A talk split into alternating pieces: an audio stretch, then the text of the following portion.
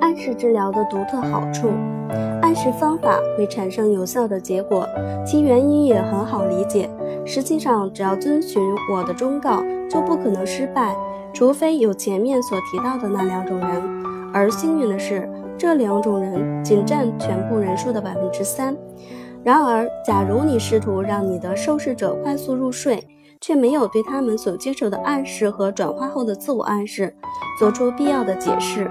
也没有进行初始实验，那么你的暗示不可能获得成功。当然，一些极为敏感的受试者除外。而这也是极少见的。虽然每个人通过训练都可以进行自我暗示，但如果没有完成初始试验，我在上文推荐的几分钟之内就可以完成，几乎没有人能够获得很好的效果。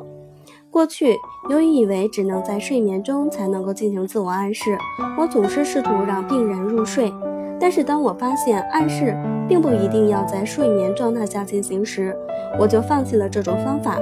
因为每当我的病人被告知要进入睡眠状态时，总会产生一种可怕的紧张的状态，这样会唤起他的一种非自愿的抵制。相反，如果你告诉他你并不准备让他入睡，完全没有必要，这样你就会赢得他的信任，他将不再带有任何恐惧和怀疑的想法，而是完全听从于你。于是，常常是这样，他在你单调的声音中逐渐平静下来，他进入了沉睡状态。而当他突然惊醒时，就会发现自己竟然睡着了。如果第一次没有发生这样的情况，也不会过太久。如果你们当中有人怀疑，当然我确信是有的，我只能对他们说到我们的房间里来看一看我们是怎样做的，你将被事实说服。然而，你必须摒弃这样一种想法，即自我暗示只能通过我所描述的方式进行。对于那些对此一无所知和没有任何前期准备的人来说，自我暗示也可能进行。例如，如果一个被誉为神医的著名医生告诉病人，他对此病人已经无能为力了，那么在这个患者的意识中就会唤起一种可能导致最具灾难性后果的自我暗示。然而，如果他告诉病人他的病确实很重，但是经过一段时间的耐心照料就能获得治愈，那么他常常会获得令人吃惊的结果。这里还有一个例子：如果一个医生在检查完病人之后开了一个处方给他，但没做任何评价。处方中所写的治疗方法就可能没有多大疗效，但如果他向病人解释某某药必须在某某状态下服用，这样他们就能产生某某结果。这种结果是必然能够产生的。如果在这个大厅里有药剂师或者是同行的化学家，我希望他们不要把我看作是他们的敌人，相反，我是他们最好的朋友。一方面，为了病人和医生的利益，我愿意看到在医学院的教学大纲上越来越多的出现关于暗示的理论和实践的研究；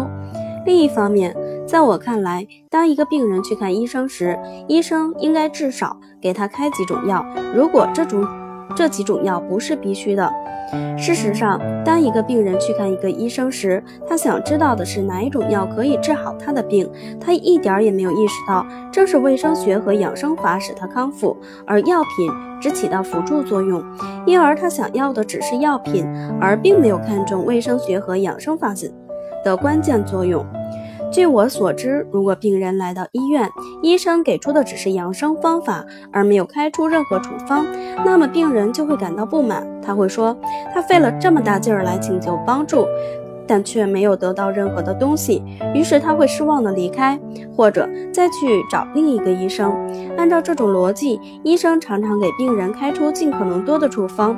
尽管有些是他自己编造的，并且让病人认为这些药的实际作用和药的说明中所写的一样多。而不是按照药物说明中所规定的标准，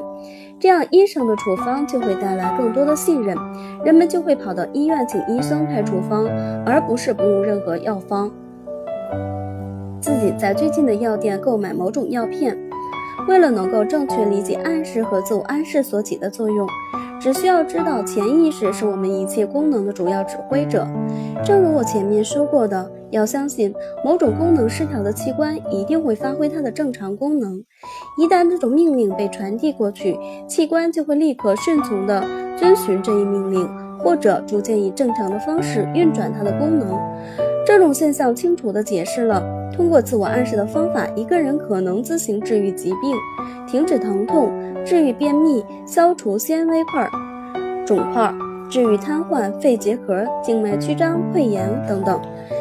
在特洛伊一个叫做高斯的牙医咨询室里，我偶然观察到一个牙痛的病例，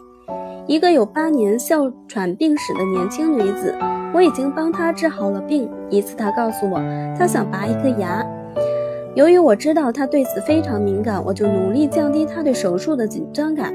她很愉快地接受了。然后，我们与这个牙医约了时间，在约定的一这一天。在牙医的诊所里，我站在这个病人对面，凝视着他说：“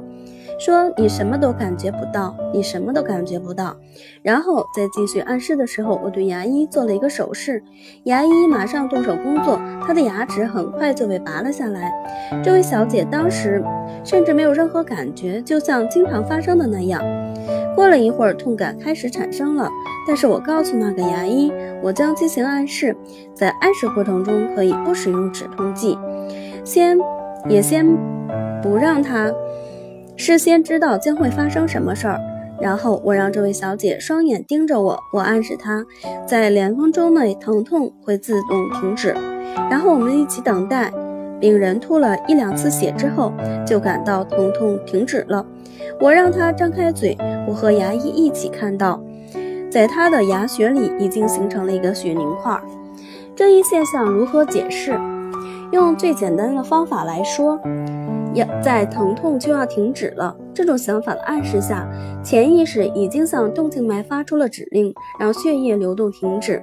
血液十分服从的指令，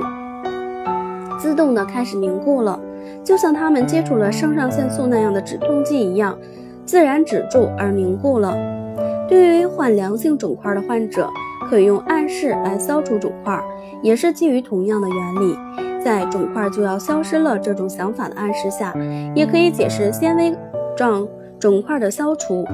潜意识已经接受了这种思想，它将离开大脑命令提供养分的动脉进行收缩，于是动脉收缩。拒绝了所提供的这种服务，停止供养肿块服务，而这块肿块由于没有养料供应而死亡变干而被吸收，最后消失。现在神经衰弱成了一种普遍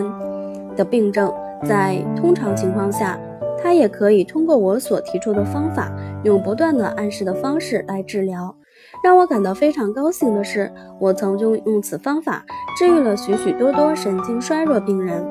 在这些以往的经历中，几乎都曾有过接受其他方式的治疗，但是结果都失败了。其中有一位患者，甚至在卢克森伯格的一个专门的机构中治疗了整整一个月的时间，但是没有效果，各方面都没有获得任何改善。